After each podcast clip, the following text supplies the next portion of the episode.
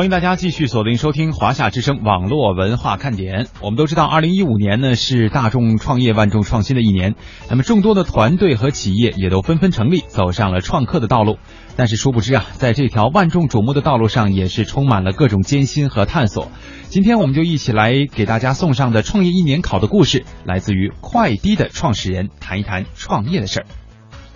创业对我来说，嗯，很自然的过程。我在学校里面就一直是一个老是动员同学去创业的人。我在学校里面的组织，那时候叫学生科协啊，在我当主席的嗯那几年啊，我们所有的副主席、所有的部长全都去创业了啊，只有一个女同学没有。任何一个年轻人，我都认为他也要去创业啊。我想这可能是跟我自己从小的经历有很有关系。就小时候，我是生活在那个。浙江的绍兴上虞，不知道大家知不知道这地方？上虞有个特点就是，他很尊敬这个这种老板的文化啊。我们那时候只要是当老板的，在我的印象中就是挺有钱的啊。那我那时候我们家比较穷啊，我我爸我妈都是农民，而且我妈。也去世的很早，我小学的时候就去世了。呃，听到那些开工厂的、做生意的，都觉得人家是老板，不光是羡慕人家有钱，而是而且很羡慕人家有能够得到那些尊重啊。在我们上虞创业的人，老板哪怕他可能是亏的，他也是得到相应的尊重。在浙江，可能整个浙江都是，就是老板是一种对人的一种尊称，可能有些地方就不一定。所以小时候这样的环境下，就是我对自己感觉有这样的地位，有这样的尊严，是肯定是必须要追求的东西，留在血液里面的感觉。未来长大以后，你一定能当一个老板。但这个老板的感受不是不一定是有钱，而是得到边上人的尊重。第一次我记得去做生意，是我们那时候我们家门口有一条河小顺江，这个小顺江里面有很多沙子，我们小时候都在沙子上玩，啊，就是沙滩一样。然后后来因为中国搞建设嘛，啊，就是有很多车来买，来我们那里买沙子，啊，那这需要人通过人工把沙子一一担担的挑上岸上，拖拉机过来了以后，把沙子搬到拖拉机，然后一般好像那时候是十五块钱一车，我那时候就觉得，哎，这个能挣能能赚钱，然后就动员了几个小朋友跟我一起，我们别人是挑的嘛，我们是抬的，啊，两个人去把沙子一筐筐的抬到岸上，然后再卖掉。我记得很清楚，我们干了好像干了两天吧，凑了。半车皮好像卖了大概七八块钱，然后我们小伙伴一一分还就就拿钱去去外面玩啊，当然那个是很累的，基本上把自己的皮都磨破了啊，就是能够用自己的双手能赚到这一钱，感觉是非常好的。小时候我也经常会有一些莫名其妙的自信啊，就觉得自己能干干成一些事儿，主要原因是因为还比较聪明啊，在学校里面老是不怎么学习就能。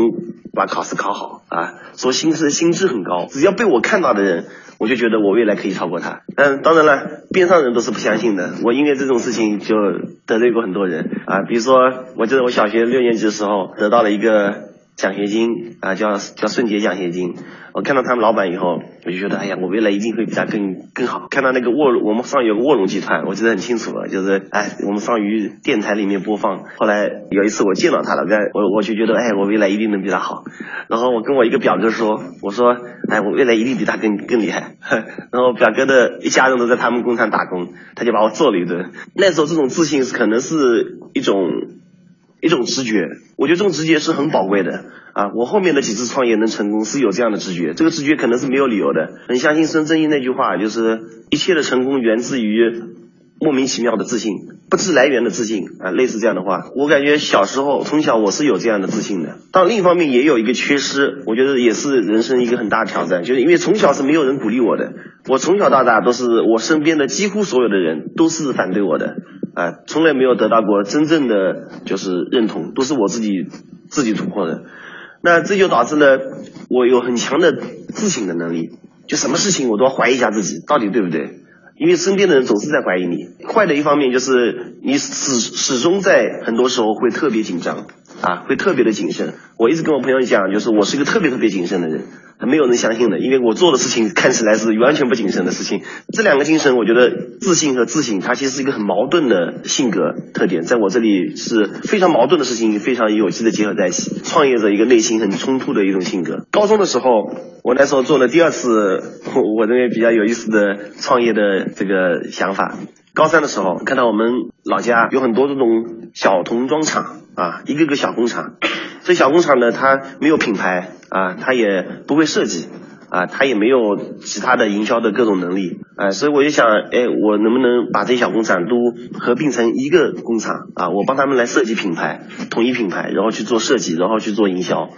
然后这个有了这个想法以后，我就拟自己拟了一份协议。啊，我就一家工厂一家工厂的谈，哎，你愿不愿意加盟在我们这公司里面？你有生意的话，你就自己做自己的；没生意，你可以用我们统一的平台去嗯接生意。那时候是我我高三，有二十一家工厂，还看得上眼的啊，有二十一家工厂跟我签了这个合同。我那时候就感觉，我想说服一个人是不难的。我那时候高三的一个学生，很那些做工开工厂的，一般都至少三四十岁的人。那我基本上谈的每一家，他都愿意跟我签，因为对他确实也没有什么损失啊。然后他也觉得他们这个问题。是存在的。然后有签了这个二十一家以后，我就很想找一个人来经营这件事，来一起跟我做这件事。我那时候很崇拜浙大里面那些高材生啊，很很崇拜浙大的那个那些博士生。我找到了一个做纺织业的那个在在校的博士生。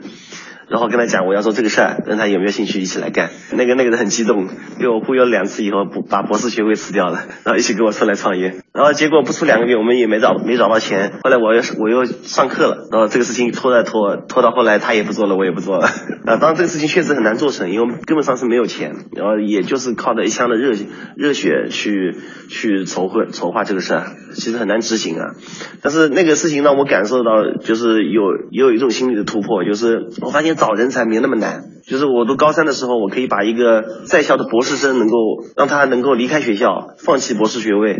来创业，而且他很开心。后来他也，后来他自己出来以后，他这个事情没做成，他还是干成了其他事儿。去谈那些所谓的人才，并没有嗯想象中那么有挑战啊。所以进学校了以后，我第一件事情我记得很清楚，在学校我我进浙大第一件事情是去找那些有没有创业的这种社团啊。我进学校我发现浙大没有创业的社团，我很好奇，我跟社团招新的时候我就到处看，我发现没有这样的组织，然后我就去呃找那个团委啊，我希望这个团委能够。呃，就是让我来创立这个组织。我去找我们团委的那个一个负责社团的老师，那个老师跟我说，哎，正好学校想筹备这么那个学生科协，专门来做蒲公英创赛。那我那时候我就很开心，我就我就加入了这个组织，一起筹备。然后我去担任那个我们紫金港校区，那时候紫金港校区刚开起来，我就担任紫金港校区那边的负责人，那时候是副主席。然后从此以后，我在学校里面就基本上为这个组织在做社会工作，上课基本上不不怎么去上啊。这个组织主要干的两件事情，就是一个科研比赛，一个是蒲公英创赛。大家都知道，挑战为创赛节学校里面团中央搞的比较有名的一个活动。我在学校里面就这个创赛就是我来负责的。然后这中间那时候是公益的活动嘛啊，就嗯没有商业的想法。中间我这个在这组织组织里面，我就创办了三个也是创业项目。第一个是我们来说学校里面叫科技在线啊，就是其实是一个科技，就像类似现在的三十六课。然后嗯学校里面也想要做这个网站，给了我们一万块钱啊。我找了一个人给给给他一万块钱，让他把这个网站开发出来的。开发出来以后，开发那个人觉得很有兴趣，想干这个事儿。然后我我说那让他来当网站的那个 leader 啊，然后他跟我说没有有没有经费？我说没有经费。我说你这个网站做多少钱？他说我我我让人做赚了做了那个成本是两千块，他赚了八千块，他想分我两千块。我说这样吧，你也不用分我钱了，那个八千块就当经费吧。所以我们的科技在线就是用了，本来这个他是来做这个生意的，他挣了那个八千块，然后他交给了这个这个网站，啊，这个网站后来是我们学校里面做的最好的科研和创业的这个信息的平台。那第二个事情呢，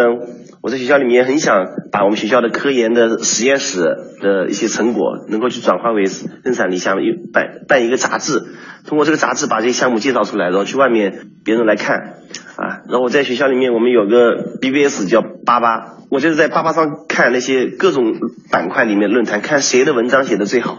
后来看到有两个博士写文章写的特别好，然后我就网上联系他，我说，哎，我有我有一个想法，想做一个我们叫那叫科创杂志。我说他想说了我的想法，哎，那两博士发现都很有兴趣，我就去找他们谈。也有一个人跟他谈完以后，他觉得，